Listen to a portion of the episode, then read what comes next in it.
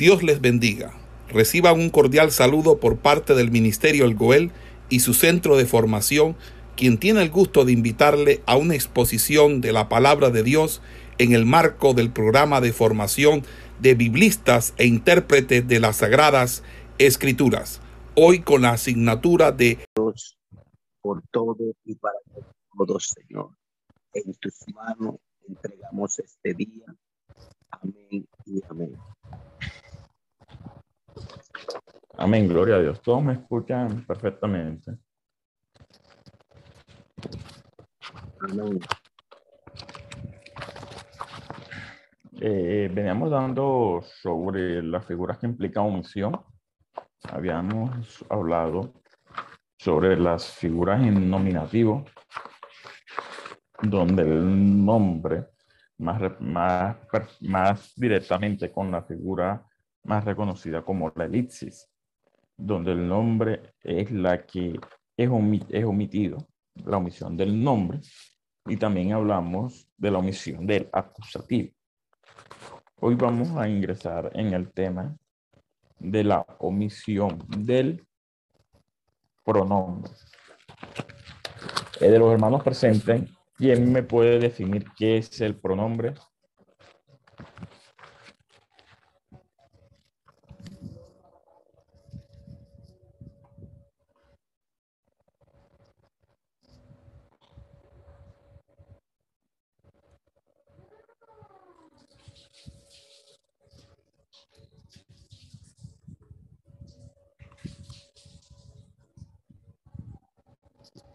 ¿Sí me escucharon?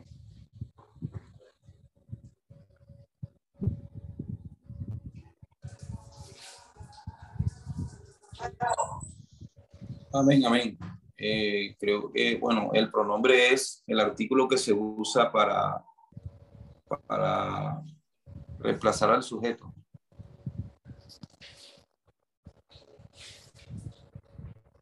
¿Quién más?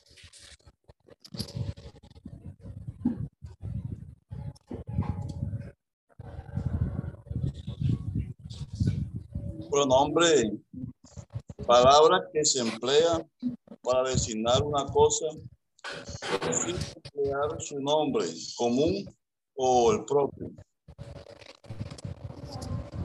Un ejemplo.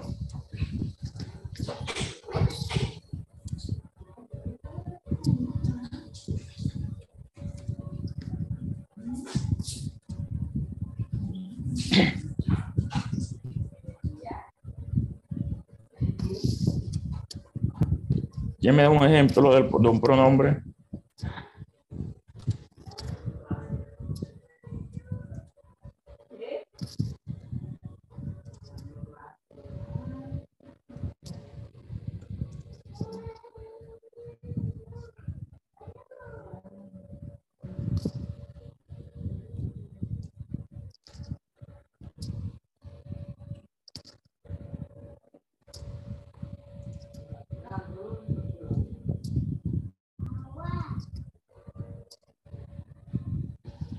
¿Quién, ¿Quién me puede dar un ejemplo?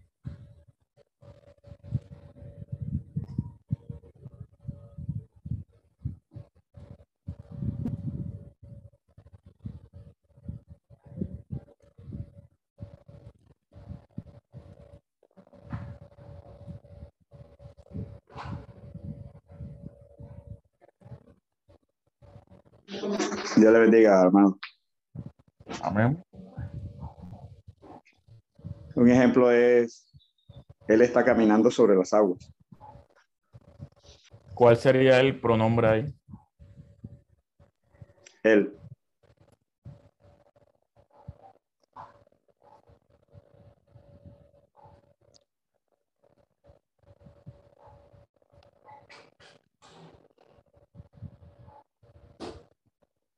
Ok, miren esto.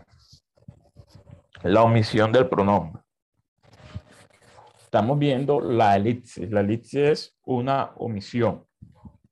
Se refiere directamente a que, a que cuando se, se usa en las Sagradas Escrituras, cuando no cabe duda sobre a quién se refiere el nombre.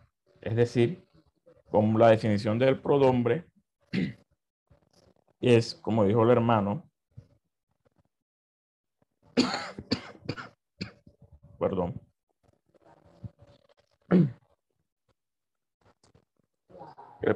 ya que el pronombre se usa para designar una cosa sin emplear su nombre común o propio. Es decir,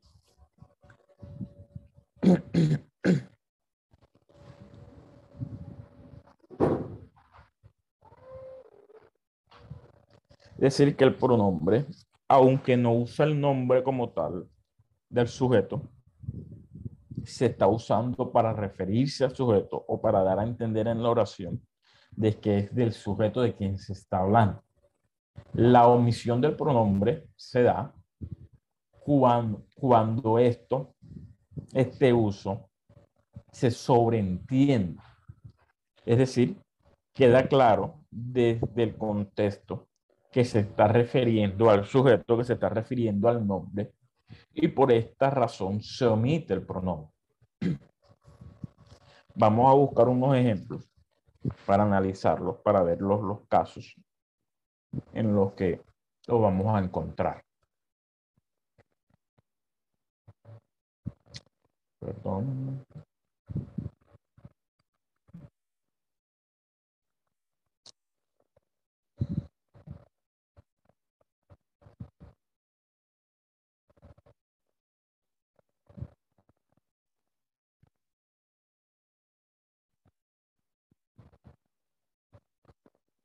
Al Nuevo Testamento, el Evangelio según San Mateo. Vamos a ir al capítulo 19.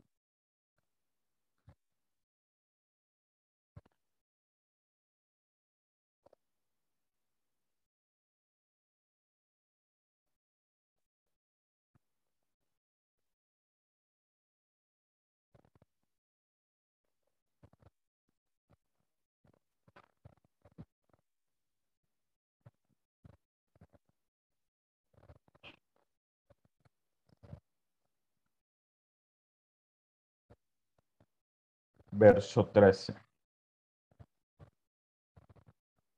Miren lo que va a decir el texto. Entonces fueron presentados unos niños para que pusiese las manos sobre ellos y orase. Y los discípulos les reprendían. ¿Quién de los hermanos se anima a encontrar en qué parte se encuentra la omisión del pronombre?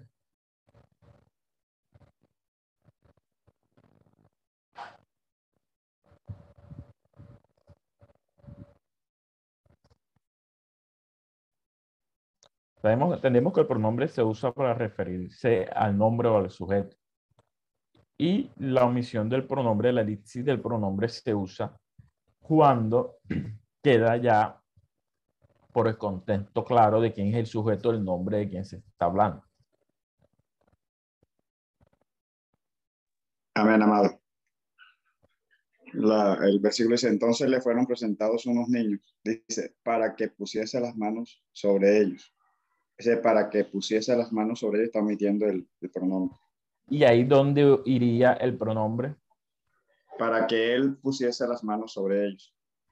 O para que pusiese sus manos sobre ellos. También, se podría usar. Sí, señor. Correcto. Miren que...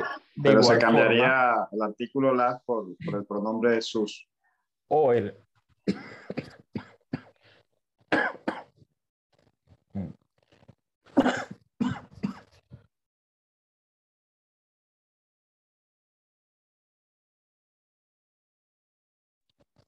correcto, correcto, mi hermano. Miren que se sobreentiende que aquí se está hablando de quién. ¿De quién se está hablando ahí? De Jesús. Correcto. Y se sobreentiende que las manos que se están hablando ahí son las de Jesús, no son las de nadie más. Entonces, por, por como está, como está entendido, gracias al contexto de quién se está hablando, eh, hubo una omisión del pronombre en, este, esta parte. Y, y esta es la única, no la única forma, sino la única razón por la que el pronombre es omitido. Si nos vamos al interlineal, que es el que tengo al lado, si se da cuenta, también sucede lo mismo. Es decir, eh, no, no hubo, no hubo, no hubo, no, no, no se reemplazó. No, no se reemplazó.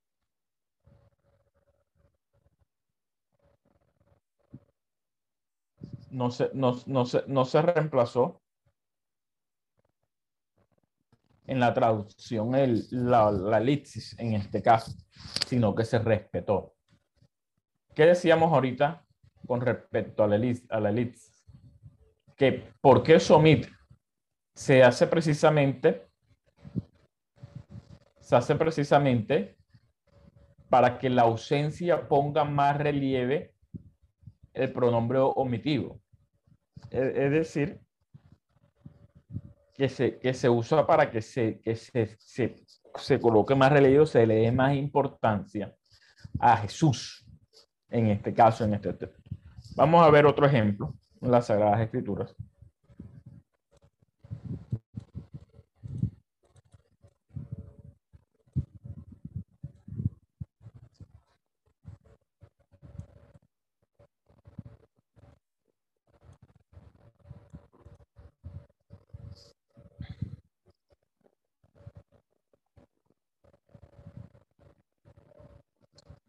Mateo 21.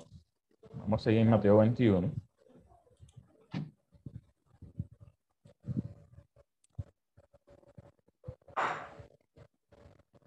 Busca el, el verso 7. ¿Quién lo puede leer? Vamos a hacer el mismo ejercicio.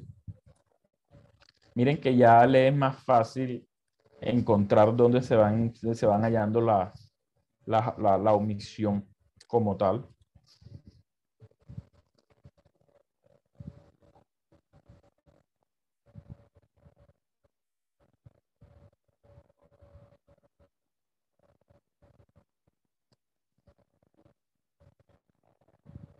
Mateo 21, 7.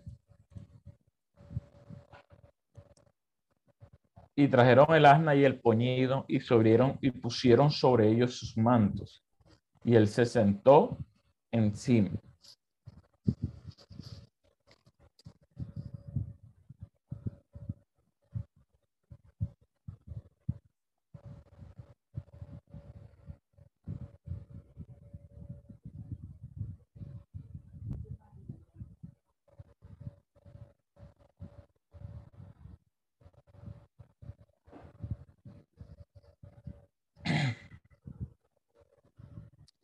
Miren el texto, el texto, el, interlineal en hebreo.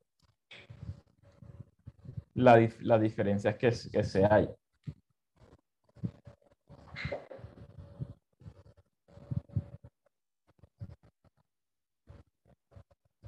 Condujeron el asna y, a- y, y condujeron a él el asna y a él y a él, y el asno. Es decir, y trajeron el asna y el pollino y pusieron encima y pusieron encima sobre ellos las prendas exteriores de vestir. Es decir, y pusieron sobre ellos sus mantos. Pero acá no habla de sus, sino habla de las prendas y de ellos. Y, pusieron encima o sobre, o sea, y pusieron sobre ellos las prendas exteriores. ¿Sobre quién?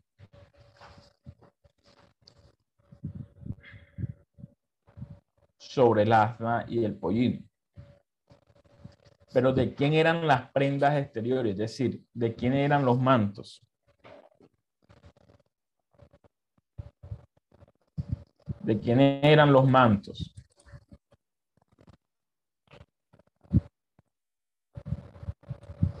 ¿De quién eran los mantos? de ellos. De ellos. Es decir, que en el texto está suplida la elit- la elipsis. Porque sus está hablando de los discípulos de Jesús. Porque el que y él se sentó está hablando de Jesús. Pero fueron los mantos de los discípulos los que fueron colocados sobre el asna y el puñil, no los de Jesús. Entonces aquí hay una, aquí suplieron correctamente, suplieron en el texto correctamente la elipsis. Es decir, que la, la, la elipsis del pronombre solamente, la omisión del pronombre solamente se usa cuando en el contexto está claro de a quién se está refiriendo, de a qué sujeto se está refiriendo o a qué nombre se está refiriendo. Se está refiriendo la oración.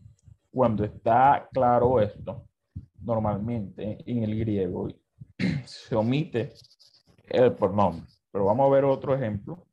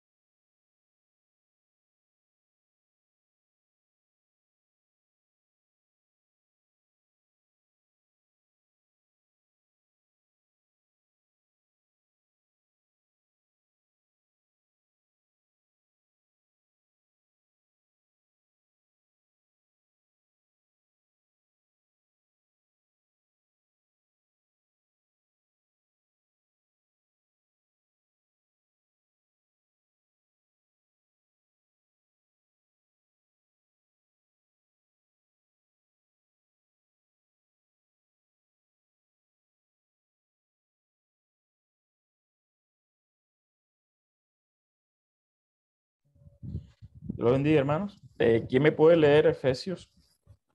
Perdón, tenía desactivado el micrófono como estaba tosiendo. Capítulo 3, versos 17 y 18.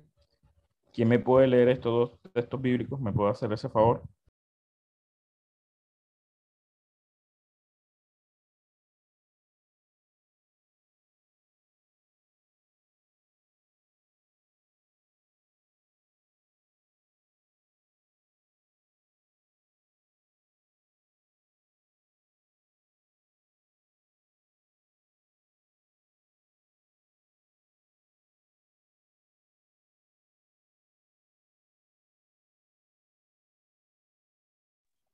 Hermano Daniel, ¿me puede hacer el favor y repetir la cita? Efesios capítulo 3, verso 17 y 18.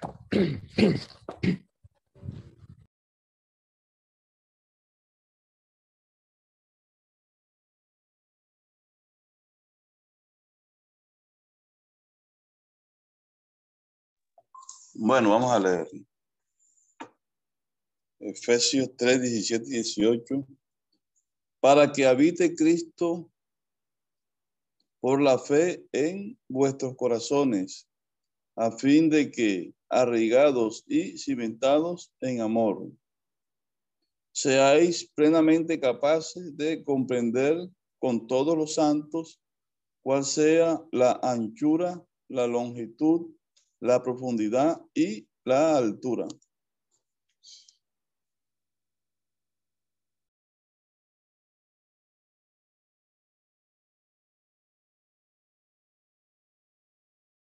Amén.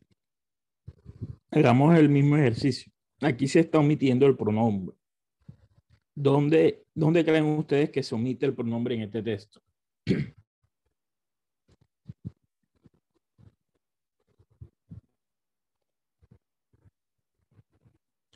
¿O quién es el sujeto que se está hablando aquí?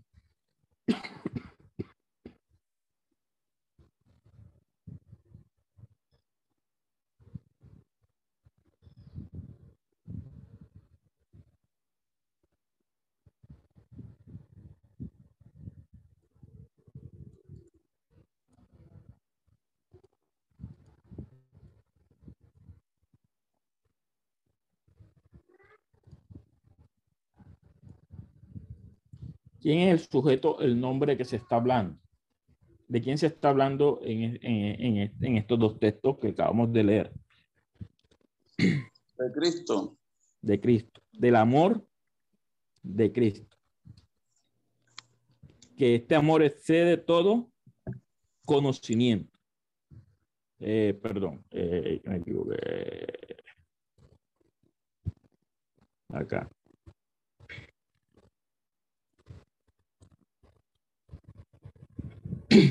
Pero miren, de Cristo.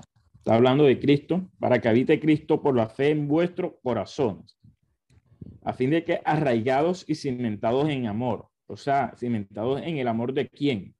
De Cristo. Cimentados en el amor de Cristo.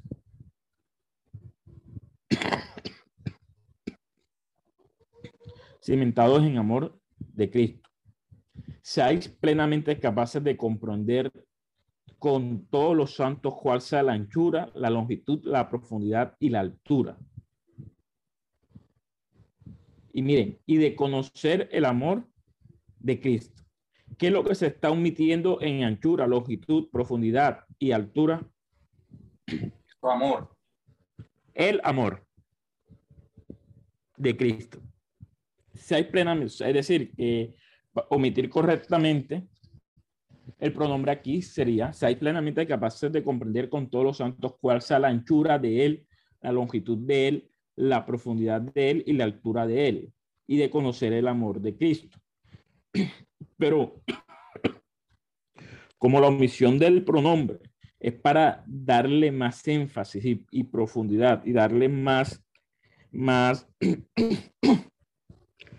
más, de alguna manera, más recalcar más el concepto del amor de Cristo, el, el, el, el autor lo está, está, está haciendo la omisión del pronombre para darle más énfasis a esta última parte.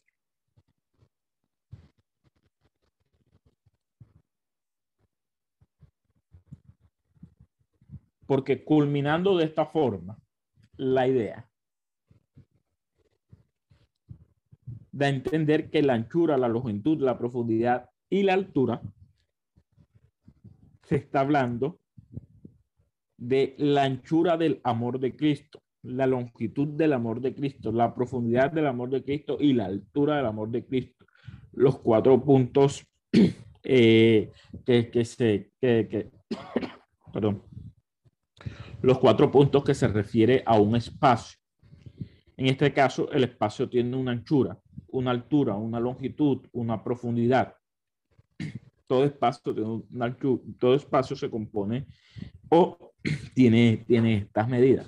Es decir, está hablando del tamaño y está hablando de, de, sí, del tamaño del amor de Cristo. Que, que la única forma de que seamos capaces de comprender con todos los santos, es decir, que todos los santos tienen, que ser, tienen que ser plenamente capaces de comprender el tamaño del amor de Cristo. Entonces, él a omitir el pronombre en, este, en, esta, en, este, en este texto, le da más énfasis, al, le da más énfasis y recalca de una manera más significativa el amor de Cristo. Pero queda claro, pero queda claro por el uso que le, que le está dando el autor, que el, que el nombre al que se está refiriendo es este. Y dónde se encuentra la omisión. La omisión. Entonces creo que con estos tres ejemplos queda bastante claro de qué se trata la omisión del pronombre y cómo, y cómo este, el, el contexto inmediato, más bien el contexto directamente inmediato, es quien, es, es quien aclara y quien, y quien da muestra sobre dónde está la omisión del pronombre y a qué nombre se está refiriendo en el texto. Amén.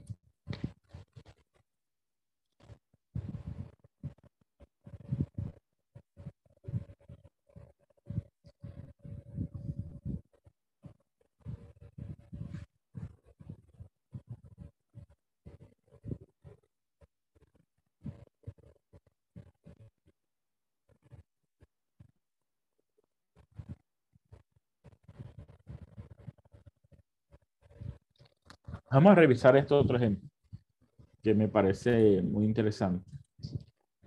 Vamos al libro de Primera Timoteo. Y ya con este terminamos la omisión del pronombre. ¿Sí me están escuchando, mis hermanos? Capítulo 6, verso 1.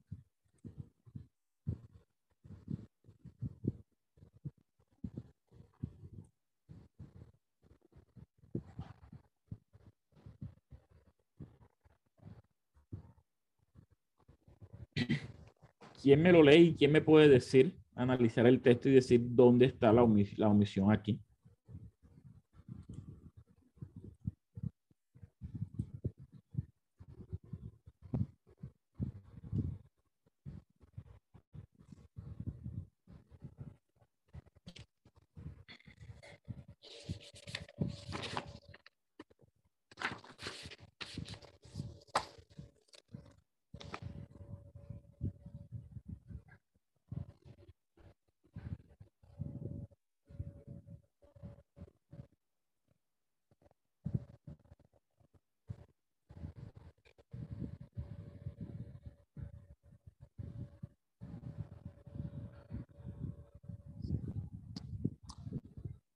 Eh, nadie puede abrir micrófono, porfa, me confirmen.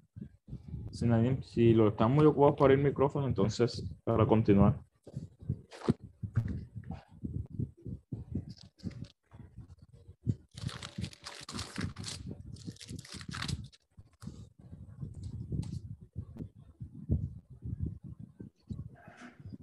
Bueno, creo que es, eh, creo que esto se analiza primero y luego se, se responde.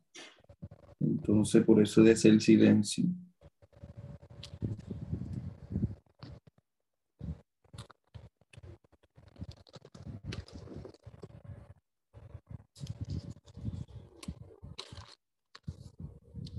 Dice, todos los que están bajo el yugo de esclavitud tengan a sus amos por dignos de todo honor, para que sea blasfemado el nombre de Dios para que no sea blasfemado el nombre de Dios y la doctrina.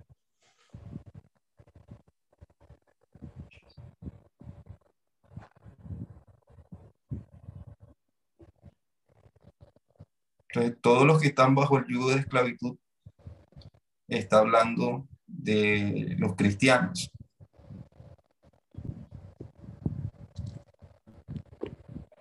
Creo que es lo que se omite, ¿no? Eh, la, omisión, la omisión del pronombre. Eh, todos los que están bajo yugo de esclavitud tengan a sus amos por dignos de todo honor para que no sea blasfemado. Es decir, aquí no hay, aquí no hay una, en la primera parte del texto, no hay una omisión como tal, porque aquí está el nombre todos los que están bajo yugo de esclavitud, está el sujeto de la oración a quien se está hablando. Le está hablando a todos los que están bajo yugo de esclavitud. Tengan a sus amos por dignos de todo honor para que no sea blasfemado el nombre de Dios y la doctrina. ¿La doctrina de quién?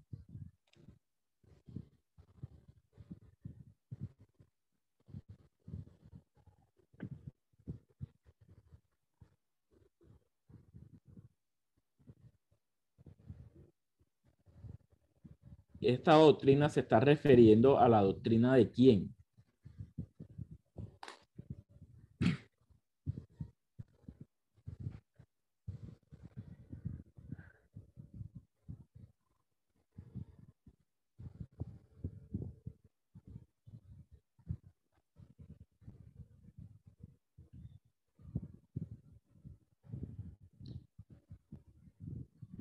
Todos los que están bajo yugo de esclavitud tengan a sus amos por dignos de todo honor, para que no sea blasfemado el nombre de Dios y la doctrina de Dios. Pero se sobreentiende que al estar y la doctrina se está hablando de la doctrina de Dios, entonces el pronombre es omitido porque debería decir y la doctrina de él. ¿De quién? De Dios. Pero está omitido porque se sobreentiende que es de Dios, de quien es la doctrina, la cual no debe ser blasfemada.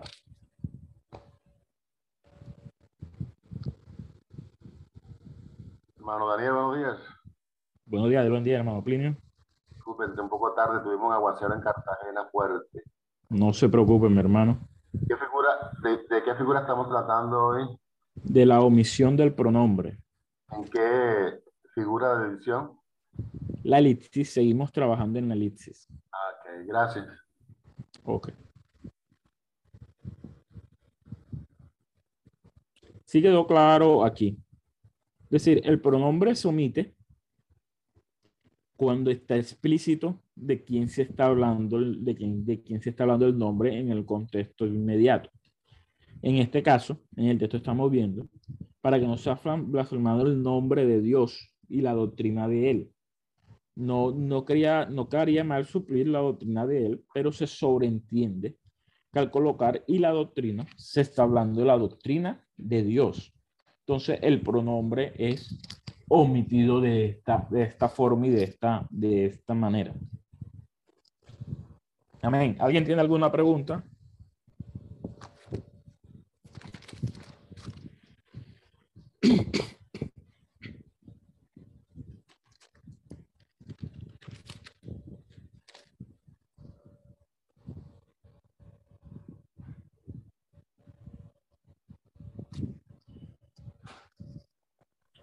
Bueno, creo que eso es un poquito complicado, ya que eh, para determinar y, poder eh, saber dónde está la elipsis, hay que saber bastante más o menos de gramática.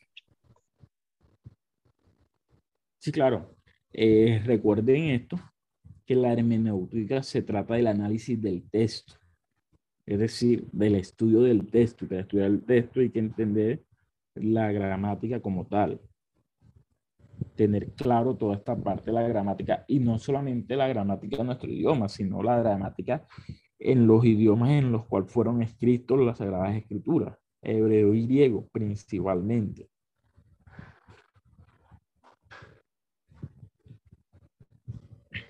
Para poder descubrir la intención del autor, que era lo que quería decir el autor o a qué le quería dar énfasis el autor o cuál era su intención. Ahí es donde tiene la importancia la hermenéutica. Y es lo que nos va a llevar a nosotros a comprender de muchas otras maneras lo que, lo que el texto, lo que, lo, que lo que el mensaje del autor nos va, nos va, nos va, a ayudar, nos va a ayudar otra omisión que encontramos es la omisión de otras palabras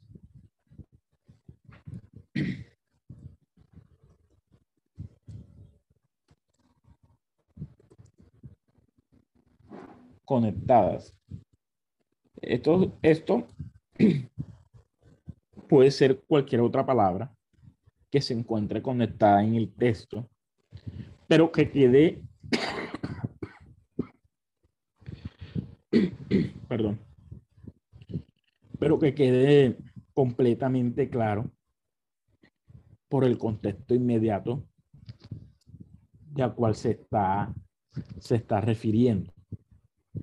Es decir, que, que las elipsis más que todo nos las va a aclarar y nos las va a definir el contexto del texto.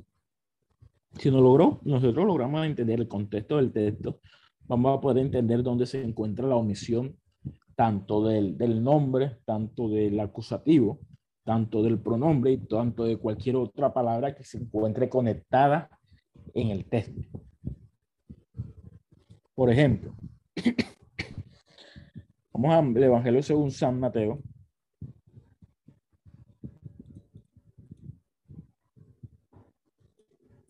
En el capítulo 19.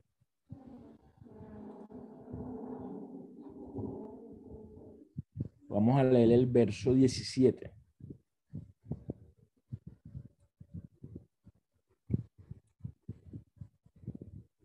Que me haga el favor y me lea el, el texto.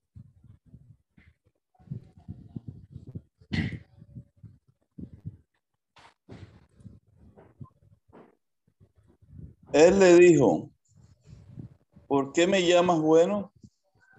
Ninguno hay bueno sino uno, Dios. Mas si quiere entrar en la vida, guarda los mandamientos.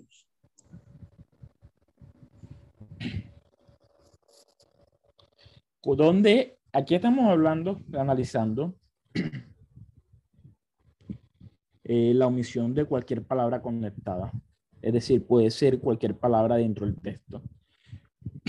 Pero el contexto nos va a dar idea de cuál es, qué es lo que se está omitiendo. ¿A qué, ¿A qué me refiero? Él le dijo, ¿quién le dijo? Jesús es el Jesús. sujeto. ¿Por qué me llamas bueno? Ninguno hay bueno sino uno, Dios.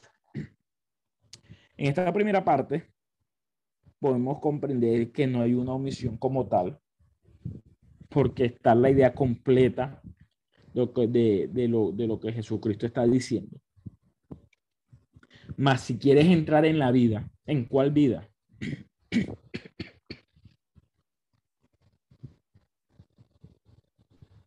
la vida eterna. Guarda los mandamientos. ¿Los mandamientos de quién? De Dios. de Dios. ¿Qué está omitiendo? ¿Qué está omitiendo eh, el autor, el escritor? Porque queda claro en el contexto.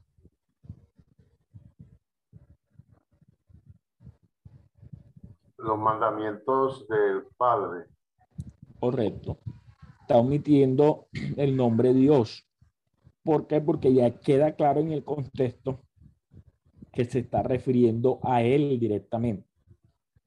Ya la, la frase, más si quieres entrar en la vida, guarda los mandamientos, ya eso tiene, tiene completamente relación con Dios por el sentido de, por la idea y el sentido del texto como tal. Bueno, Daniel, y Jesús nos está omitiendo aquí el concepto de él le dijo, no omita aquí el pronombre. No, porque Jesús está hablando directamente. Y según leemos el texto anterior,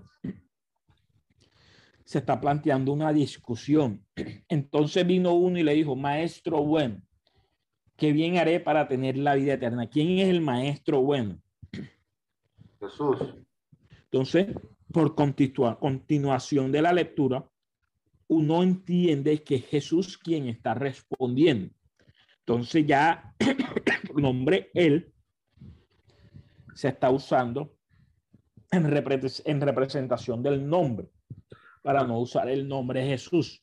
Entonces uno necesitaría ir en la lectura del versículo anterior para poder comprender el texto. Correcto, el contexto inmediato. Por eso le estoy recalcando que el, el contexto directo e inmediato, directamente inmediato, es quien nos va a dar la claridad de qué es lo que se está omitiendo o a quién se está refiriendo la, omis- la omisión como tal. Y aquí hay un cambio de nombre por pronombre. Ya no aparece el nombre Jesús, sino aparece el pronombre él. pero al aparecer el pronombre él, se uno entiende que se está hablando de Jesús. Entonces, si hacemos el cambio, puede, el verso 17 puede iniciar así, Jesús le dijo. Pero como el autor está usando el pronombre él, no, no hay ninguna omisión. Él le dijo, Jesús le dijo, ¿por qué me llamas bueno? Ninguno hay bueno sino uno, Dios. Mas si quieres entrar en la vida, guarda los mandamientos de Dios o guarda los mandamientos del Padre. Discúlpeme la, la, la, última pregunta al respecto, pero aquí en este, en este texto dice, ¿quién fue el que dijo? Jesús. Correcto. Entonces no omite, no omite el, el pronombre. No, porque el pronombre, mira aquí donde se lo estoy señalando. El pronombre aparece. Él. Ah, el nombre, perdón. Es que el pronombre se usa. Miren. Perdón. Eh, la definición del pronombre es, una palabra que se emplea directamente para designar para designar una cosa sin emplear el nombre común o propio. ¿Cuál es el nombre común o propio? Jesús. El pronombre se usa para designar una cosa o una persona o un sujeto sin la necesidad de usar el, prono, eh, de usar el nombre.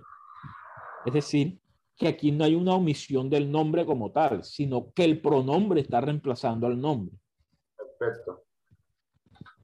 Entonces no se puede considerar como una omisión del nombre, del nombre porque el pronombre lo está reemplazando.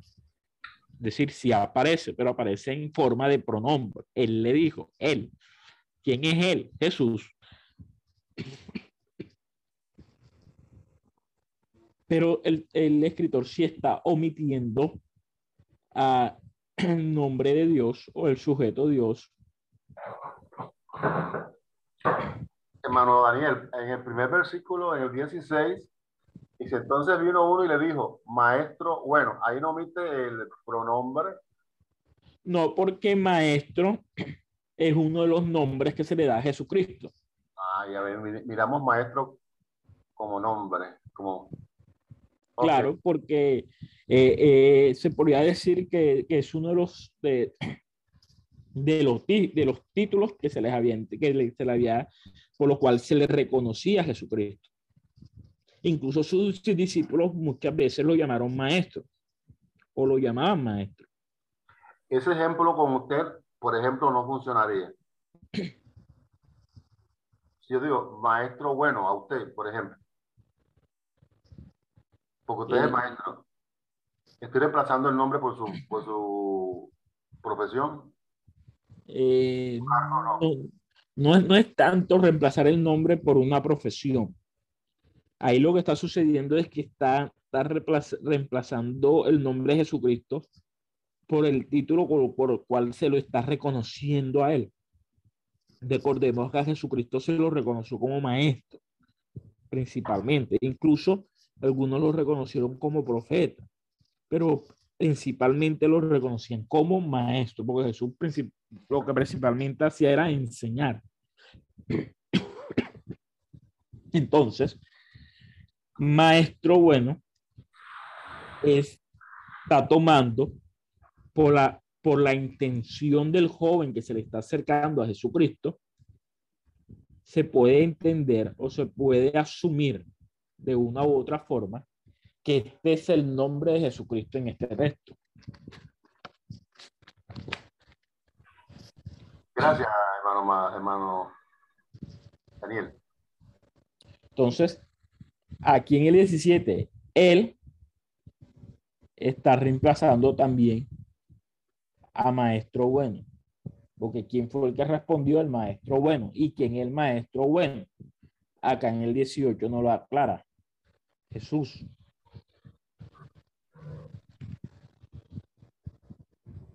Y, ella, y adiciona en qué consisten los mandamientos. ¿Cuál, ¿Cuál estaba hablando Jesús? Pero los mandamientos son de Jesús. Del Padre. Del Padre. Correcto. Eso lo deja claro el 17 en la omisión de las palabras, de algunas palabras conectadas. Entonces, hay aquí esa palabra funciona perfectamente, pero el autor la, la omitió. ¿Por qué la omitió? Porque quedaba completamente claro según el contexto inmediato que esos mandamientos son los de Dios, no los de nadie más.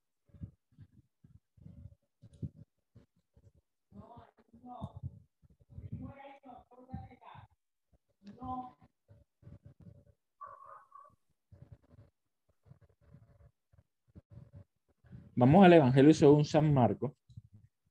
Estamos analizando otras palabras conectadas, es decir, pueden ser cualquier palabra que está conectada dentro de la oración o dentro del texto, lo cual el autor está omitiendo. Evangelio según San Marcos, capítulo 6.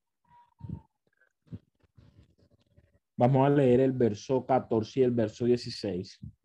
Del 14 al 16. ¿Quién me lo podría leer?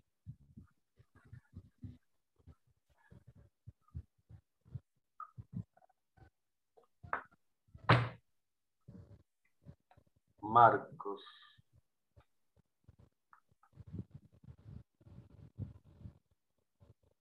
Ya le leo. Marcos. ¿Me repite la cita, por favor? Eh, capítulo, capítulo 6 del verso 14 al 16. 14.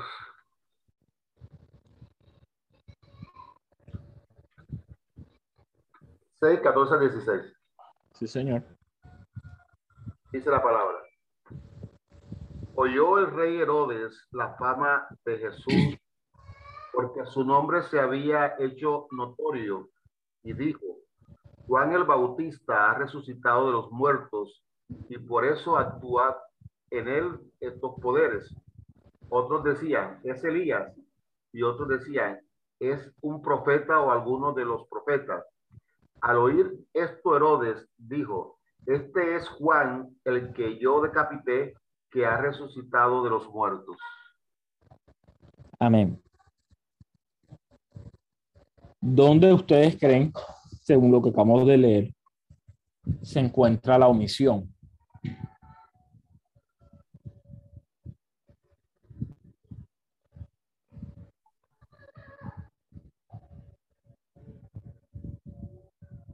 Recuerden que la omisión de otras palabras conectadas se refiere a, se puede decir a ideas que están, también se puede referir a ideas que están claras en el texto, en el contexto que, que el autor omite, porque ya por el sentido de lectura queda completamente claro a lo que se está refiriendo.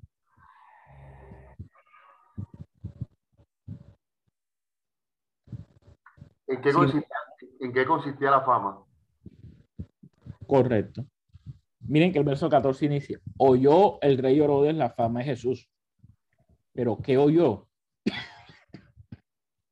Lo que Jesús hacía. ¿Y qué Jesús hacía? Milagros, liberaciones, señales. ¿Cómo sabemos que es eso? ¿Cómo sabemos que es eso? Le hace el verso 12 y el 13.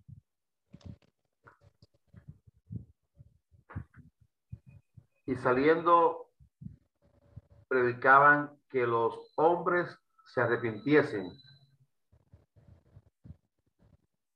El Y- 13. y echaban fuera a muchos demonios y ungían con aceite a muchos enfermos y los sanaban. Entonces, ¿qué oyó? ¿Qué fue lo que oyó Herodes? En la fama de Jesús que estaba sanando, echando fuera demonios, predicando el evangelio de arrepentimiento y muchos enfermos eran sanados.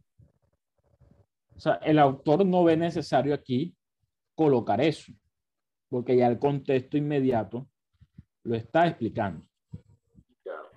Que eso fue lo que oyó Herodes. Entonces, esto lo que se trata de otras palabras conectadas, no se refiere a una sola cosa. Se puede referir a muchas que por el contexto directo, por el contexto inmediato, queda claro dentro del texto a lo que se está refiriendo.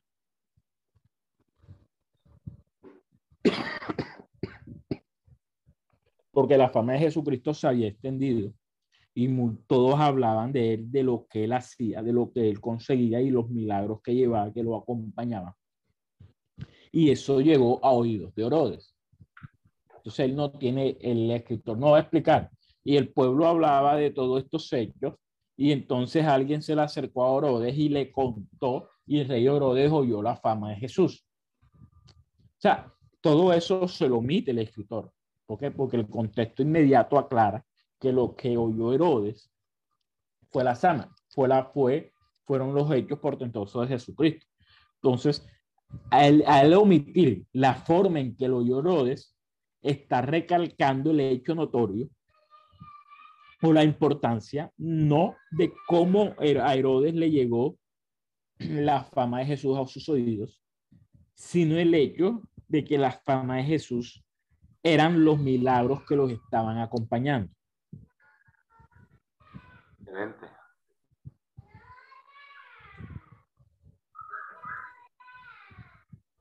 Ya, el elixir es la fama de Jesús, ¿no? O yo. La fama.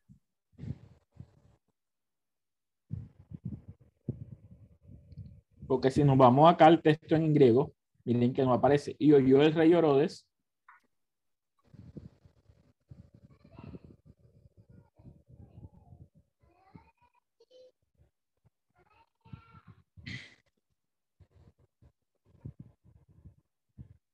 Herodes identifica la fama a Jesús por su fama por la vida de Juan el Bautista.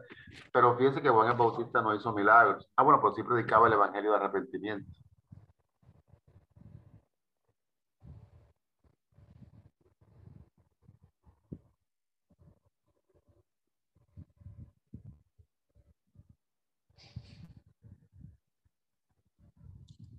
Vamos a buscar otro ejemplo para analizarlo de, de, otra forma.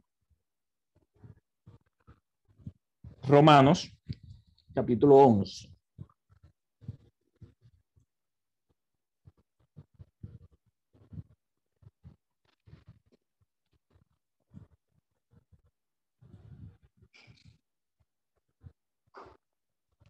Romanos. Capítulo 11, verso 11. Lo leo. todos pueden ver lo que la pantalla, ¿cierto? A todos les sale lo que estoy compartiendo en pantalla.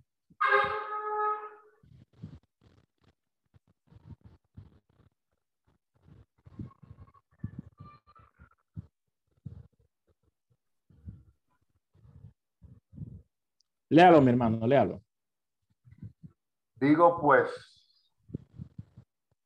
han tropezado los de Israel para que cayesen en ninguna manera, pero su transgresión vino la salvación a los gentiles para provocarles a celo.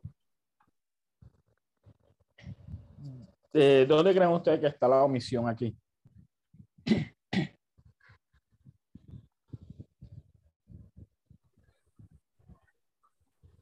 Tanto pesado para que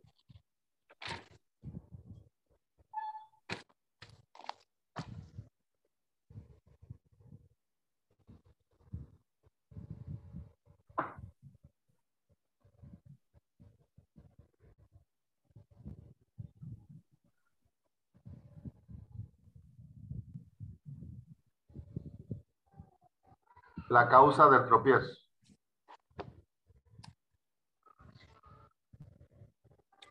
Eh, ¿Quién más? ¿De otro hermano?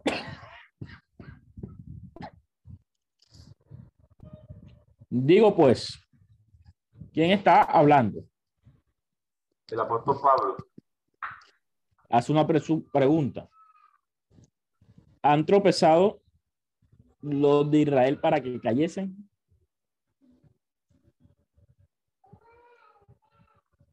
En ninguna manera.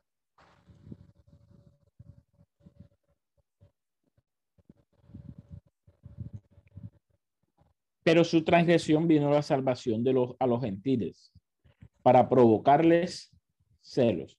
¿De quién está hablando directamente y a quién se está refiriendo directamente el apóstol?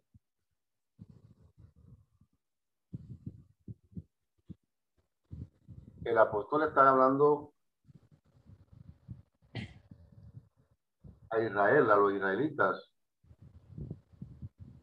con respecto a la, a la predicación a los gentiles. Pero ¿a qué se refiere el autor? Bueno, el apóstol en este caso, cuando dice, han tropezado los de Israel para que cayesen. ¿Cayesen de qué y de dónde?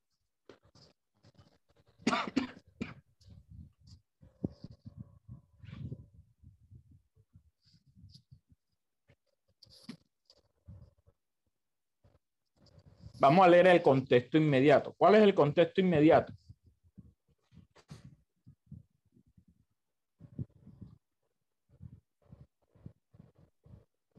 Verso 7. Vamos a leer el verso 7. ¿Qué pues? Lo que buscaba Israel no lo ha alcanzado, pero los escogidos sí lo han alcanzado. Y los demás fueron endurecidos. ¿Quiénes fueron endurecidos? Los demás.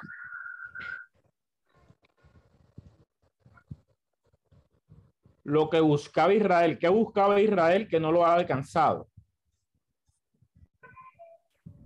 La salva.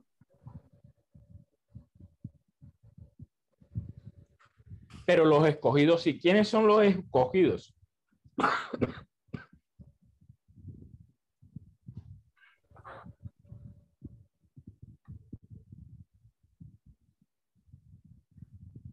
No, ¿Quiénes, no nos quiénes son los gentiles? Los gentiles son los que, bueno, los Eh, ¿Quiénes son los escogidos? Perdón.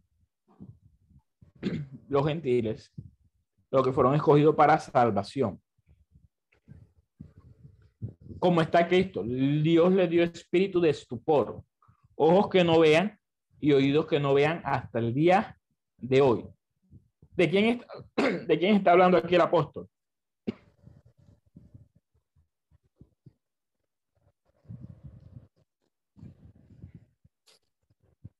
De Israel. Él continúa. Y David es decir, que los de Israel le dieron ojos para que no vean y oídos para que no oigan hasta el día de hoy. Y David dice, se ha vuelto su cómbite en trampa y en red, en tropezadero y en retribución. Se han oscurecido sus ojos para que no vean y agobiarles la espalda para siempre. Está hablando de Israel. Entonces el, el, el, apóstol continúa. Digo pues, han tropezado los de Israel para que cayesen. O sea, o sea, ¿a qué se refiere cuando dice para que cayese? o sería más correcto la traducción. Miren lo que dice el verbo. Estoy diciendo, por lo tanto, no tropezaron para que caigan, decir, no tropezaron para que caigan para siempre, porque Israel va a estar en este estado para siempre.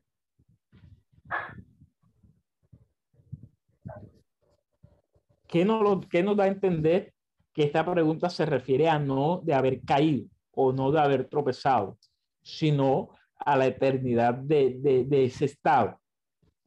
El verso 12 y si tu, su transgresión es la riqueza del mundo y su defección la riqueza de los gentiles, ¿cuánto más su plena restauración? Miren esta pregunta, ¿cuánto más su plena restauración? Que con esta pregunta, el apóstol que está diciendo, que así como ellos cayeron para que, los, para que en la transgresión de ellos los gentiles fueran salvos, ¿cuánto más nos esta salvación de los gentiles también será para su plena restauración.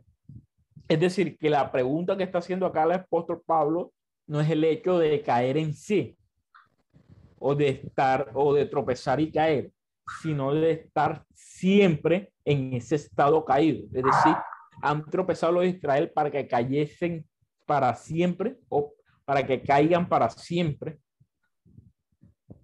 decir, la omisión aquí de una palabra conectada podría tomarse con la con,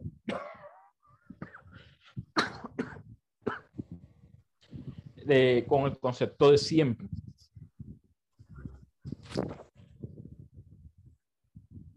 Mano Daniel, Dígame. me perdí, me perdí en, en la explicación que usted dio cuando tomó por complemento el, el contexto inmediato, algo así, pero que se vuelve el versículo 7, y estábamos en el 11. En mi, entiendo que si es el 11, sería el 12 o sería el 10, pero usted se fue el 7.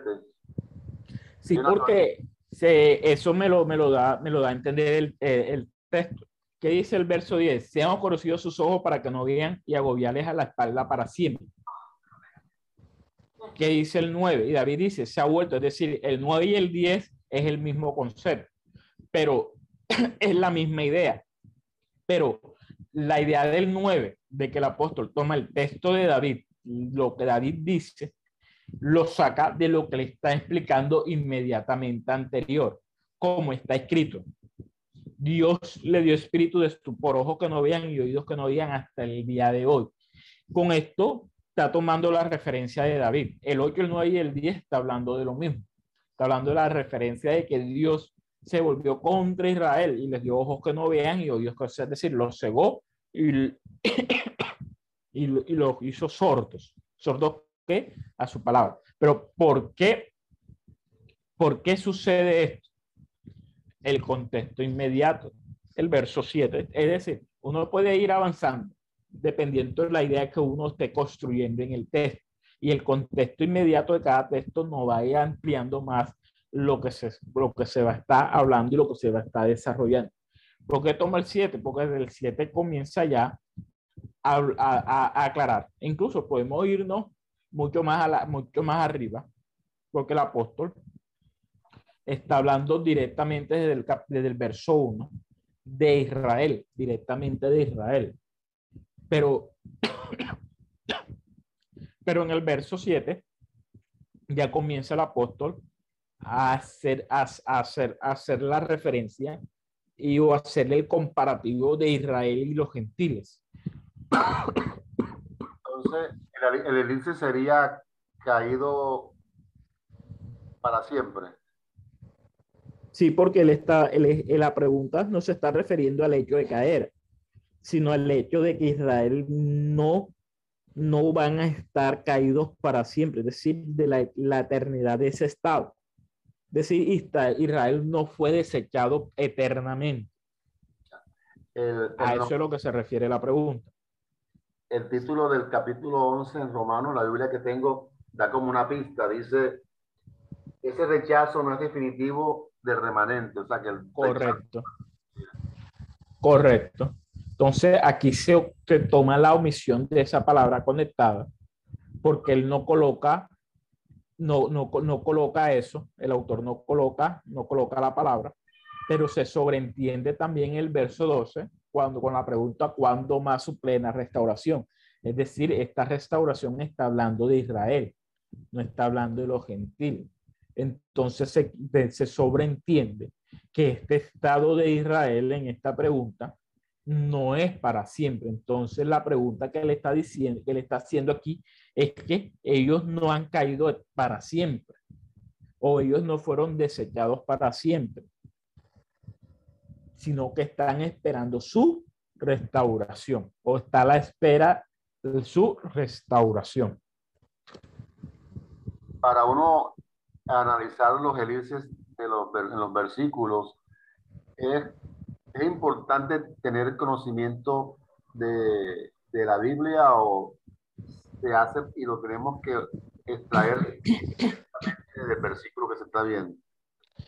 es que eh, el contexto inmediato es el que nos va a dar claridad sobre lo que se está omitiendo. Pero lógico, entre más conocimiento tengamos de las Sagradas Escrituras, más fácil se nos hace sacar la, la omisión de la elipsis en cada uno de los textos o en los textos donde se encuentra. Y la teoría de, de lo que estamos tratando ahora se dice el pronombre omitido. o- o- No, no, no, estamos hablando, Ya el pronombre lo terminamos. Estamos hablando de otras palabras conectadas, porque aquí no se está omitiendo ningún pronombre, ningún, pro, ningún nombre, ningún sujeto. Ya. Sino las que palabras- se está omitiendo una palabra conectada en, en la, idea del, en la idea del autor. y la influencia, cómo participa la palabra conectada. Y usted disculpe que yo entré un poquito atrasadito. Ya, ya puso la teoría en, la, en el Signal. No. Es que otras palabras conectadas puede ser, pueden ser cualquier palabra conectada dentro del texto. No, no, no, no hay, no hay un, no hay un, no hay, no hay una línea como para decir estos conectores, no, sino que son palabras que están conectadas en la idea del, del texto, en la idea del autor que está expresando, pero el autor la omite porque se sobreentiende en la idea general o en el contexto inmediato de a lo que se está refiriendo. Gracias. ¿Alguien más de los hermanos que se encuentran presentes tiene alguna pregunta hasta acá?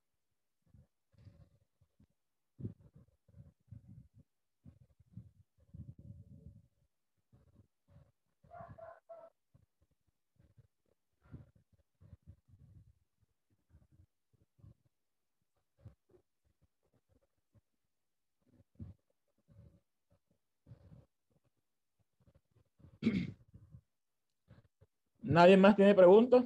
Todo, todo ha estado claro hasta el momento.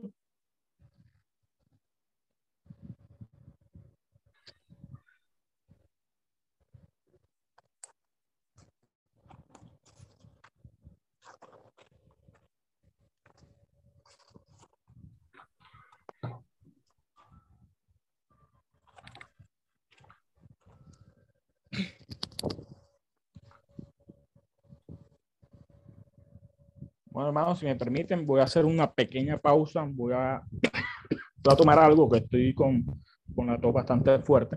Entonces, deme uno, unos dos minuticos. Ya, ya. Es decir, la omisión del pronombre, eh, en resumen, se refiere a cuando el pronombre está claro dentro del concepto, dentro del concepto, dentro, dentro del contexto y no, se, y, no, y no se usa en el texto, pero el contexto deja claro que el pronombre se está omitiendo y a qué nombre se está refiriendo como tal. La omisión de las otras palabras conectadas va a tener referencia directamente al contexto y el contexto es lo que nos va a dar la idea de cuáles palabras se están omitiendo en este caso como las que hemos analizado en los tres ejemplos que acabamos de ver. Vamos a ver ahora la omisión de verbos y participios.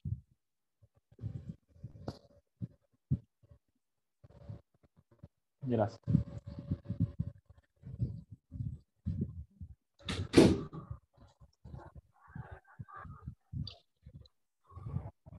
De verbos y participios. ¿Qué es un verbo?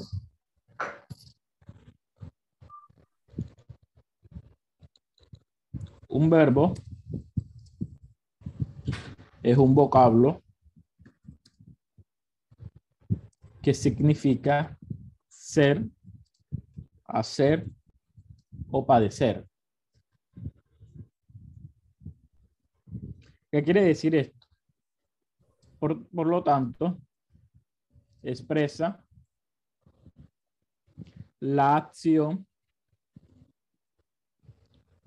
el sufrir, la acción, el sufrir la acción, perdón, o el ser. ¿De quién? Del sujeto. ¿A qué, me ¿A qué se refiere entonces el verbo? El verbo es un vocablo que significa ser, hacer o padecer. O sea, el verbo va, va a significar el ser del sujeto, el sufrir la acción, o sea, el padecer del sujeto, o la acción, es decir, el hacer del sujeto. Puede ser el ser del sujeto, la acción del sujeto o el padecer del sujeto, es decir, el sufrir la acción.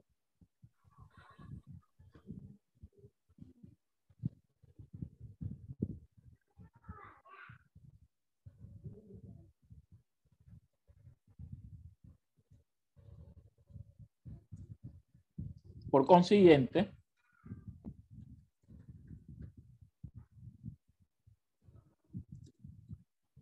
cuando es el nombre, perdón, cuando se omite el verbo,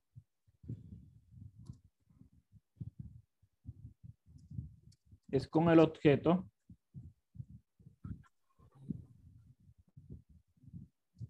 de poner de relieve lo que se hace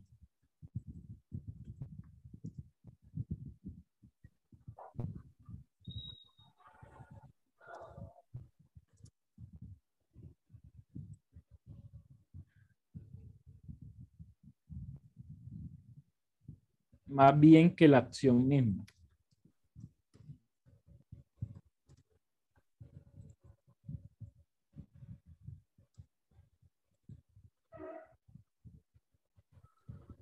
Es decir, que cuando somite el verbo, el objetivo de la omisión se trata de poner en relieve, es decir, de resaltar lo que se está haciendo, lo que se hace, más que la acción de hacer. Es decir, de alguna forma se puede hablar del resultado, no tanto de la acción.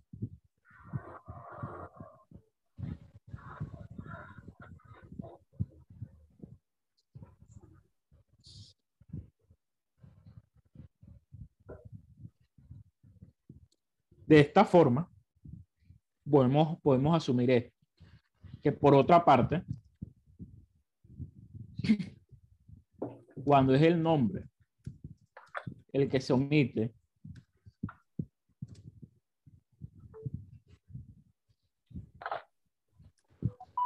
es para, es para centrar nuestra atención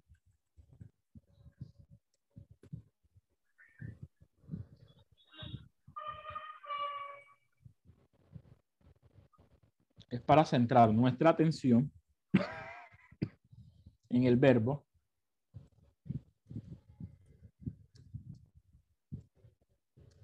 en el verbo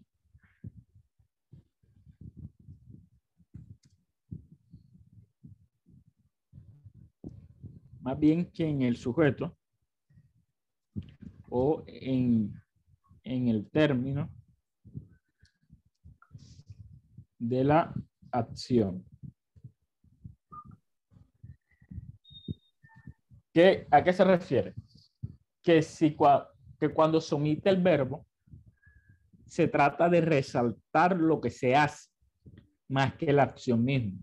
Pero cuando se omite el nombre, se trata de centrar nuestra atención en el verbo, más bien que en el sujeto en el término de la acción. Es decir, que hay una intención de parte del autor al omitir una u otra cosa dentro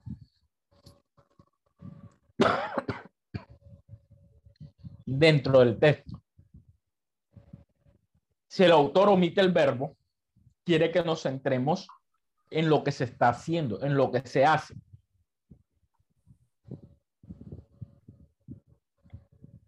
Pero si el autor omite el nombre, es para que nuestra atención se centre en el verbo. Entonces, es muy interesante verlo, verlo de esta forma para centrar nuestra atención en lo que el autor quiere quiere que nosotros nos centremos porque a veces el autor quiere que nos centremos en el verbo, pero nosotros nos centramos en la acción. O a veces el autor quiere que nos centremos en la acción, pero nosotros nos centramos en el nombre de quien está realizando la acción. Y, y, y estamos alejándonos completamente completamente del texto. Vamos a ver ejemplos de omisión del verbo. Será cero estar. Cuando se omite un verbo que no es que no está en infinitivo. ¿Quién me puede explicar qué es un verbo en infinitivo? ¿O a qué se refiere un verbo en infinitivo?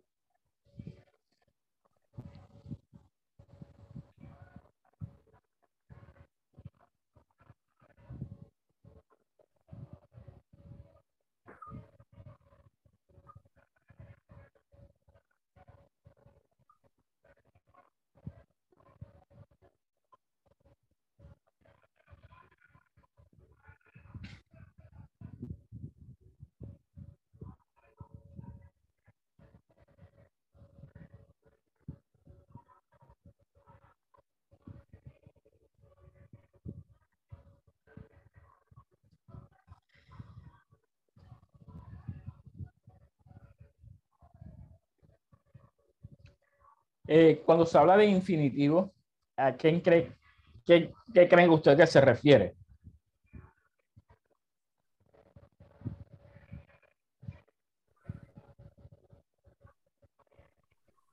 Eh, hermano, tal vez que el verbo no ha sido conjugado. El verbo no ha sido conjugado. Eh, no, no se trata de que el verbo no ha sido conjugado se, trata de que no se encuentra en infinitivo. Es decir, vamos a encontrar verbos en infinitivo en las Sagradas Escrituras, pero en este caso se está omitiendo el verbo cuando no está en infinitivo. Pero para, para asumir, para poder entender cuando un verbo no está en infinitivo, tenemos que entender cuando sí está en infinitivo.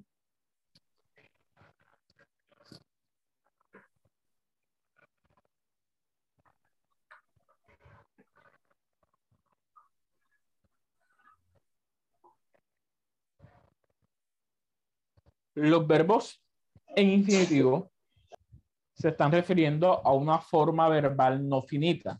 Es decir, que el verbo como tal no va a demostrar un fin de una u, u otra forma. Por ejemplo, yo estoy comiendo, está hablando de que yo me encuentro comiendo en el presente y de alguna forma el estar comiendo significa que va, que, que va, que, que va a haber un fin de una u otra forma en el presente, porque ya lo estoy haciendo. Pero si, si decimos el comer, o él va a comer, sabemos que él va a comer, pero no sabemos cuándo. Si será ahora si será en futuro. Es decir, no, la, eh, no, está, no, está, no está definiendo. Eh, perdón. No está definiendo eh, el hecho de lo que él va a hacer en qué momento, sino que lo está dejando de una forma infinita, de que él va a realizar esa acción pero la va a realizar en algún momento, pero ese momento no lo está definiendo. Entonces se puede asumir que ahí el verbo está en infinitivo. En el español los verbos en infinitivo se reconocen por su terminación ar, herir.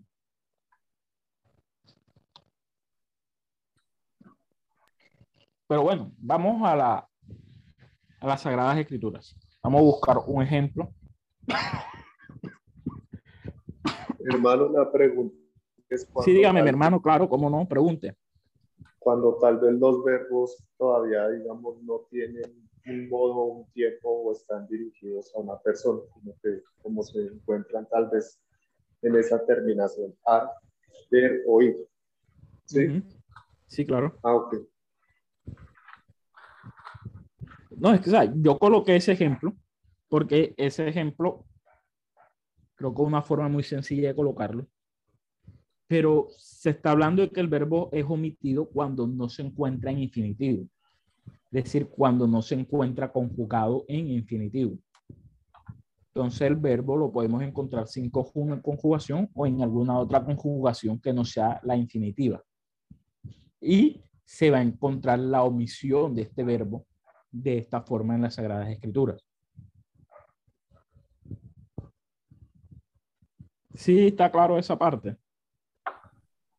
Sí, mi hermano, sí está claro.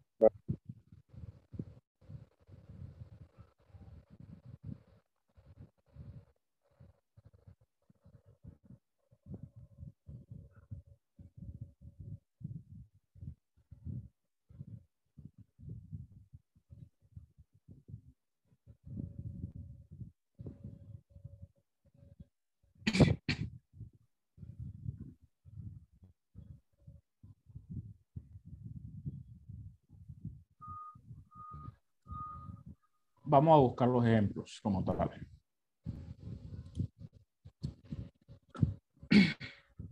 Vamos a buscar segunda de Samuel, un ejemplo en el Antiguo Testamento.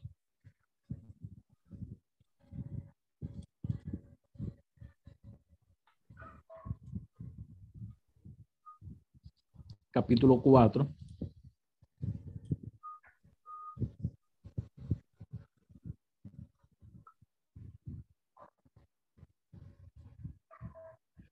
Verso 9, verso, perdón, verso 10. ¿Quién me lee? Según de Samuel, capítulo 4, verso 10.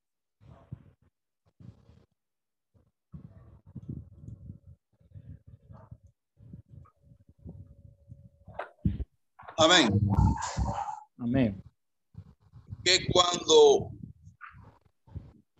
uno me dio nuevas diciendo, he aquí Saúl ha muerto, imaginándose que tenía buenas nuevas, yo lo prendí y le maté en Sicla, pago de la nueva.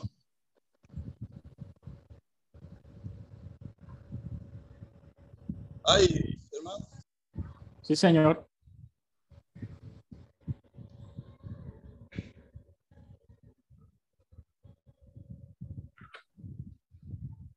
Miren, cuando, que cuando uno me dio nuevas buenas, aquí Saúl ha muerto imaginándose que traía buenas nuevas, yo lo prendí y le maté en, Cicl- en Ciclad en pago de la nueva.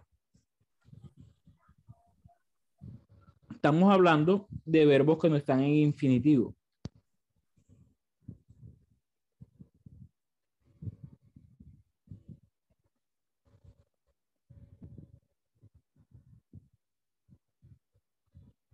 ¿Qué es un verbo? ¿Quién me recuerda lo que, lo que explico ahorita que es un verbo?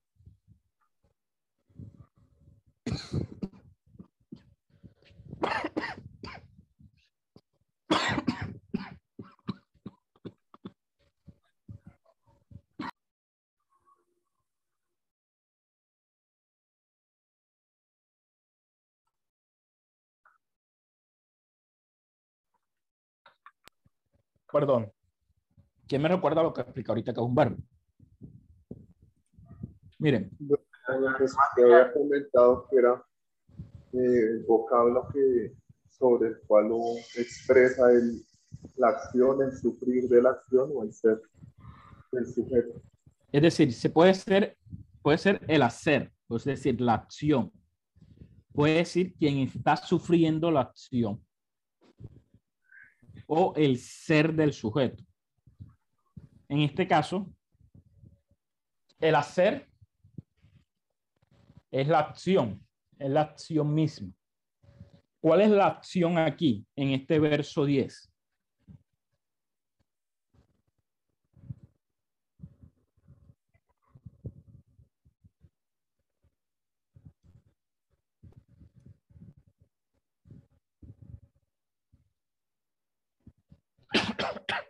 dar cuando me dio, me dio, el verbo dar.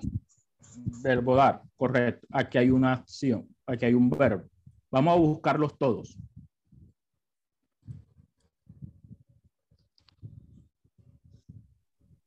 Muerto.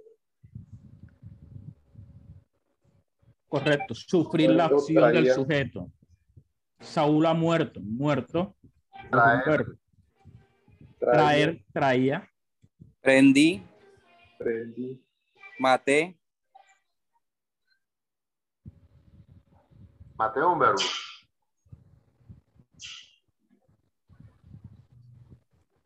Vamos a ver. sí, están pasando. Sí.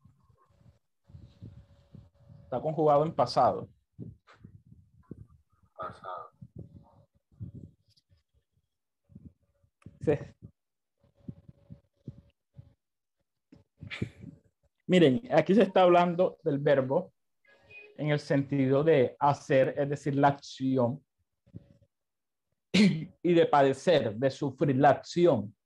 ¿Cuál falta? pagó, Falta el ser del sujeto.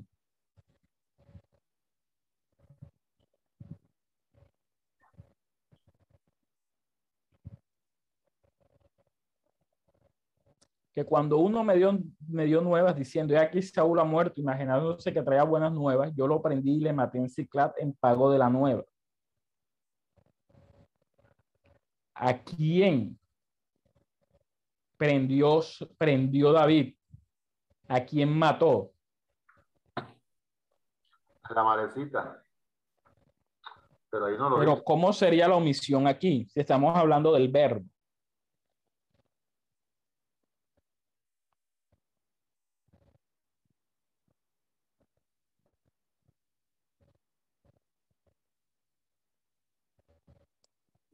Vamos a, vamos a ver la, la lectura para ver dónde puede, dónde puede estar esta omisión. Que cuando uno me dio nuevas diciendo, ahí ¿Ahí hay alguna omisión?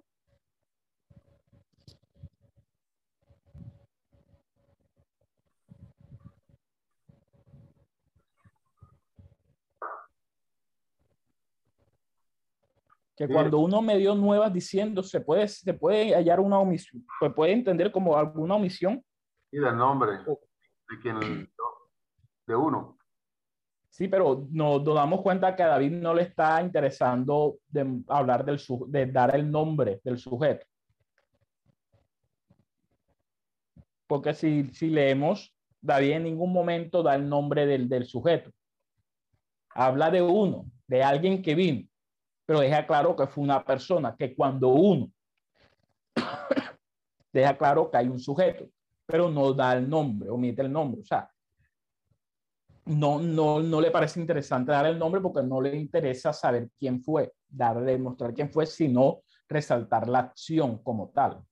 Que cuando uno me dio nuevas diciendo, he aquí, Saúl ha muerto, imaginándose que traía buenas nuevas.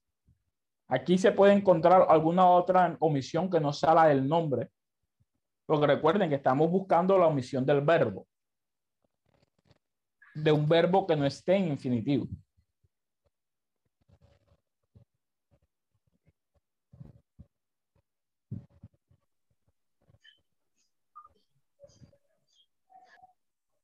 Aquí no hay omisión, porque he aquí Saúl ha muerto imaginándose No que traía buenas nuevas. Eh, David no está omitiendo nada aquí, el autor no está omitiendo nada aquí. Está dando la idea de que el mensaje que le dieron a David fue que Saúl había muerto y la razón por la que le dieron ese mensaje a Saúl era porque creían que traía buenas nuevas. Entonces, no hay, no hay una omisión como tal, no hay una omisión como tal en esta parte tampoco. Sabemos que ya en la primera parte del texto se omite el nombre, pero es porque David no le interesa dar el nombre del sujeto. Pero aquí no está omitiendo ningún verbo, sino está la construcción completa. Yo lo aprendí y le maté en Ciclac, en pago de la nueva. ¿A quién prendió y a quién mató en Ciclac? El mensajero. Al mensajero. Podemos decir que aquí, que aquí falta también el nombre, el sujeto, ¿no es así? Sí, el sujeto del. Pero ya por el inicio, por el inicio comprendemos que a David no le interesa dar el nombre. Entonces, eso no es, una, no, no, no, no, no es algo que a David le interese colocar el nombre de la persona. Pero sí falta la referencia de que el que prendió y mató fue al que le trajo nuevas. ¿Sí se dan cuenta? Pero por el contexto inmediato se entiende que es él. Pero en esta parte final está la omisión. ¿Qué verbo creen ustedes que falta ahí?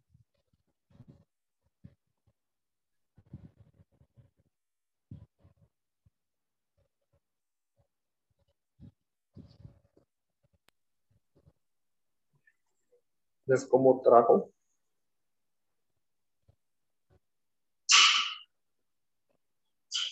Dice que al que trajo. Correcto. Sí, el pago el que trajo la ¿Y dónde, ¿Y dónde usted lo colocaría? Sería en pago del que trajo la nueva. Yo colocaría, yo lo prendí y le maté en Ciclab en pago al que trajo la nueva. Se, es como un poquito enredado, pero esa es la idea. al, Alguien que use otro verbo, no traer. Miren que el verbo está en pasado. Sería el mismo, ¿no? Dio, dio la nueva.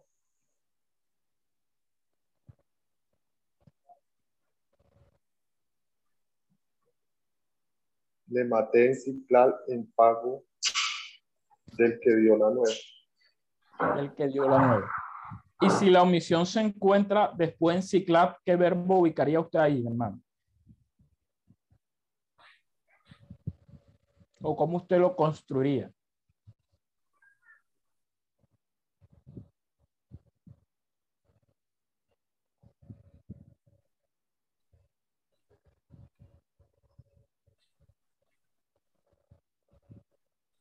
Por ejemplo, yo lo prendí y le maté en Ciclab al que había venido en pago de la nueva. Sería otra forma de construir. Sería la opción del verbo.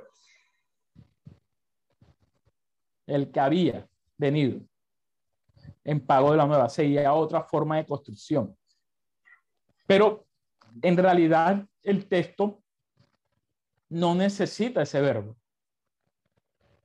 Porque está claro de quien, quien recibió el pago fue el que había venido trayendo nuevas.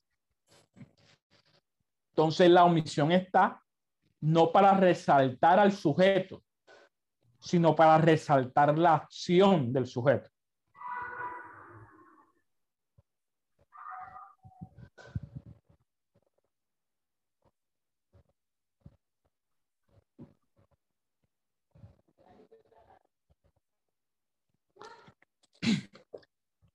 ¿Alguien quiere preguntar algo de acá?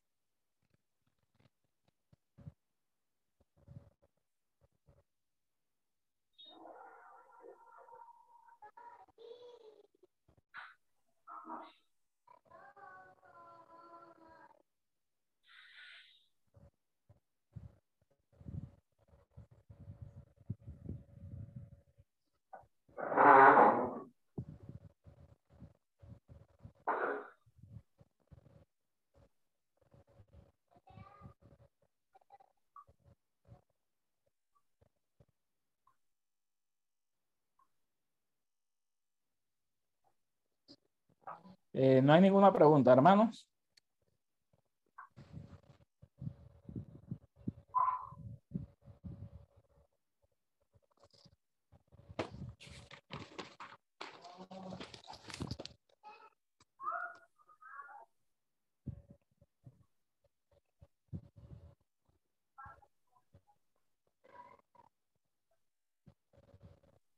Hermano, una pregunta, y digamos, siempre para buscar como tal el, verbo o, la elipsis, digamos que, que, o en lo que se está omitiendo, siempre se debe tener en cuenta, digamos, las tres formas en las cuales puede aparecer el verbo, sea el que hace, el que sufre o, o el que hace, o la acción. Sí, correcto.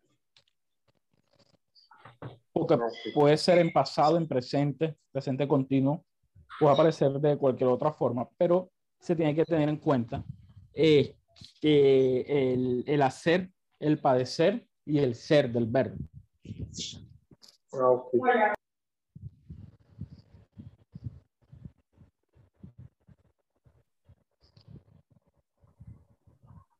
¿Alguien más tiene una pregunta?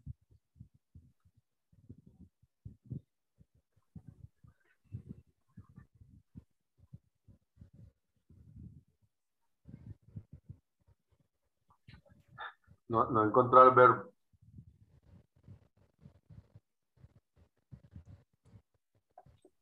¿Cómo? El verbo no, no lo he identificado.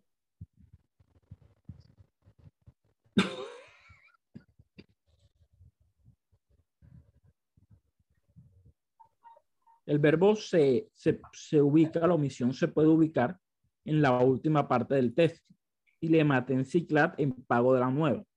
Se puede, se puede ubicar de dos formas, ya dependiendo de cuál sea la más entendible. Eh, hicimos el ejercicio, el hermano colocó el ejemplo y le maten ciclat en pago del que traía la nueva.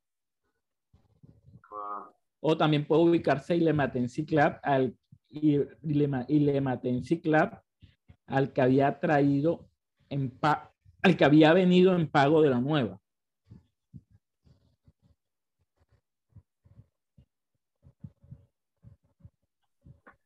Ok.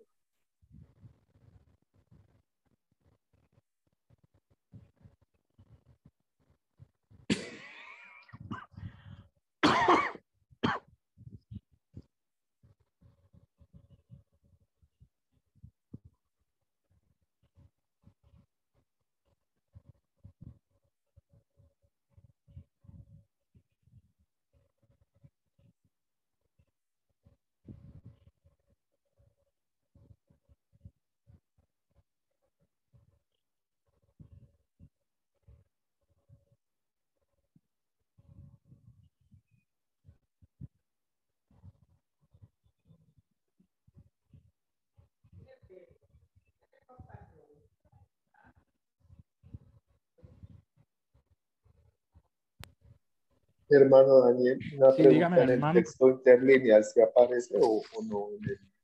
No, no aparece. Mira, aquí lo tengo al lado. Lo maté en Ciclap.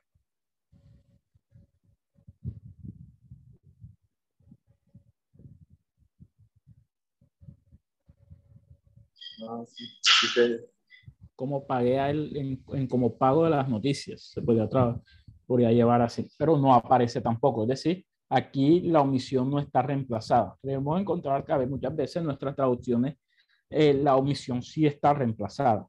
El verbo omitido está reemplazado, así como en, en lo- todos los ejercicios que hemos visto hasta, visto hasta el momento de cada una de las omisiones. Hermano Daniel, Sí, dígame.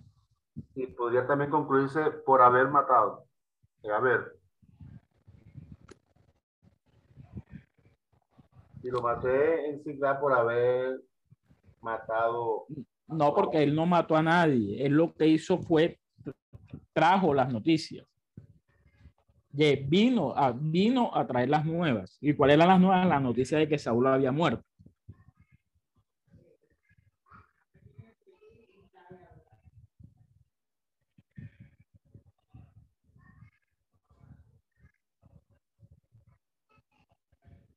Yo digo en la, en la versión de David. ¿Cómo así? Y lo maté en Ciclá por haber matado a... No, pero no, no, no, no. No, porque él no mató. David sí lo mató, pero el, el que trajo las nuevas no mató a nadie. Simplemente era un mensajero.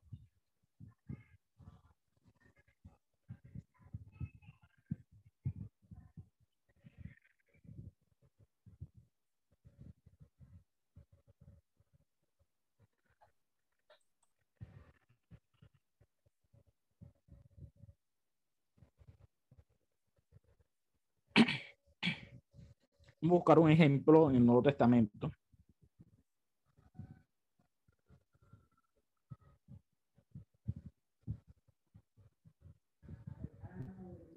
Vamos al Evangelio según San Mateo, Como el Nuevo Testamento, busco un ejemplo en el Nuevo Testamento.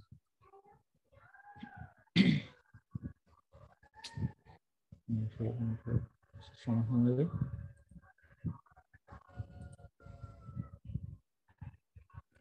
Según el Mateo. Vamos a buscar el capítulo 26. Vamos a hacer el mismo ejercicio. Vamos a buscarle el verso 5. ¿Quién me lo lee? Y hacemos el mismo ejercicio que, que hicimos en el texto anterior, mientras yo voy colocando el interlineal acá a un lado.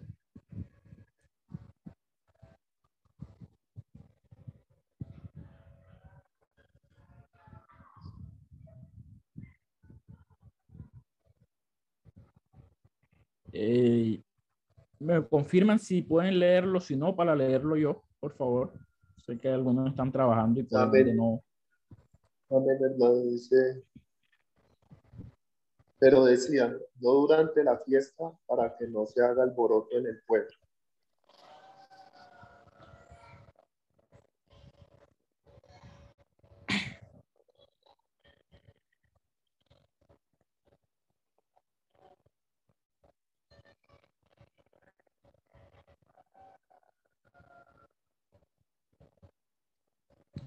No en la fiesta. No durante la fiesta. Pero bueno, sí se puede decir, puede decir que aún así la, la omisión se encuentra. El, eh, el verbo va, va, va a hablar de la acción, del sufrir la acción o padecer la acción y del ser, del ser del sujeto. En este caso, se va, a, estar refiriendo a la acción. ¿Por qué a la acción? porque, porque ustedes creen que yo digo que aquí la omisión, se la omisión se refiere a la acción del sujeto. ¿Quién es el sujeto? En este, en este texto.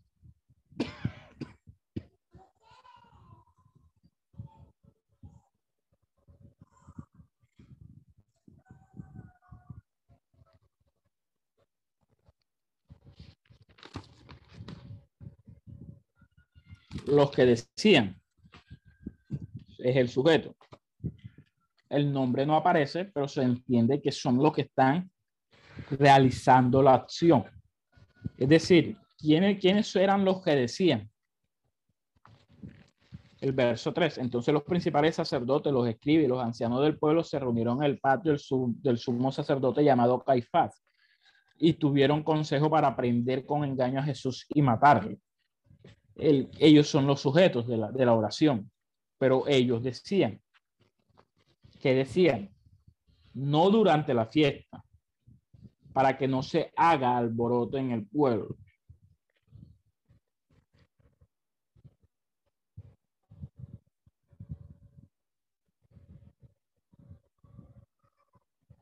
¿Cuál es la acción que el sujeto está realizando? En el texto o cuál sería la acción que falta en el texto. Ellos que no van a hacer durante la fiesta. Prenderle durante.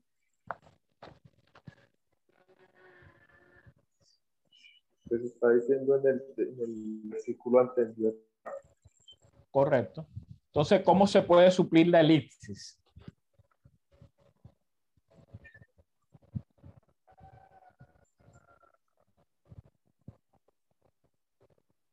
Sería no matarle, no.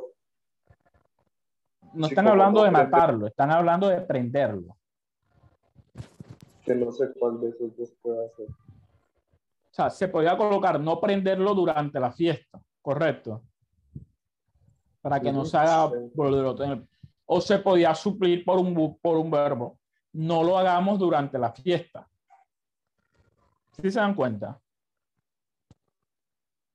Aún así, queda entendible que el no lo hagamos o no lo, o no lo hagamos durante la fiesta se está hablando de no prenderlo. pero también se puede suplir con de no prenderlo durante la fiesta.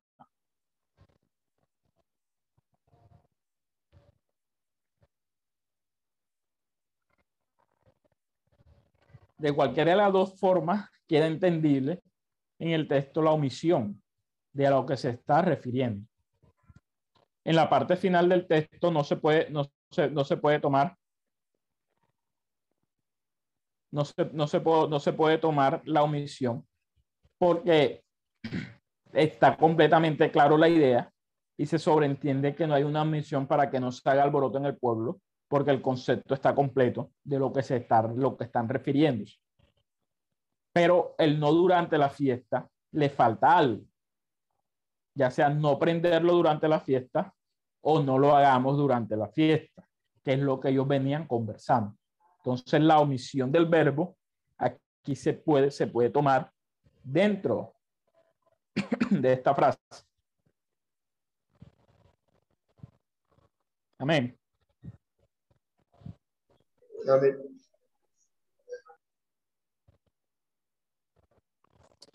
¿Alguna pregunta, alguna duda hasta el momento?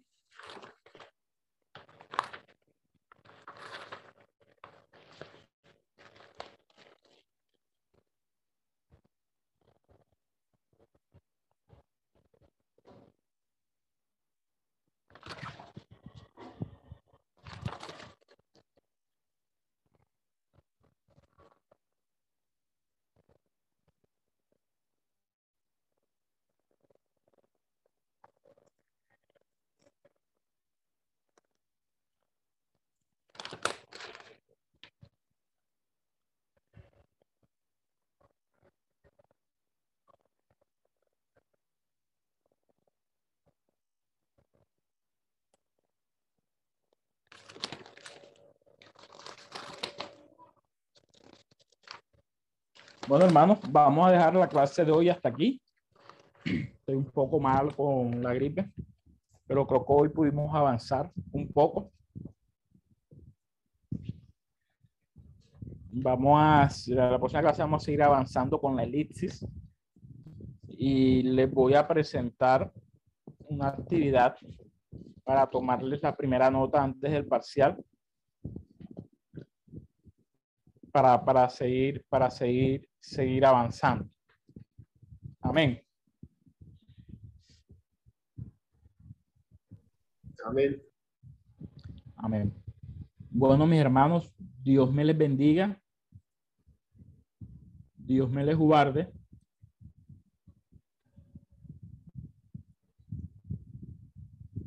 Que la paz del Señor esté con cada uno de ustedes.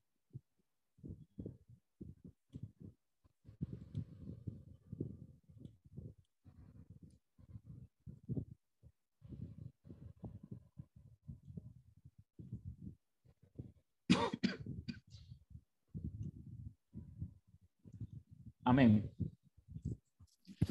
Amén, amén. Esperamos que este estudio haya sido de bendición para su vida y ministerio. A Dios sea la gloria. Este es el Ministerio El Goel, vidas transformadas para cumplir el propósito de Dios.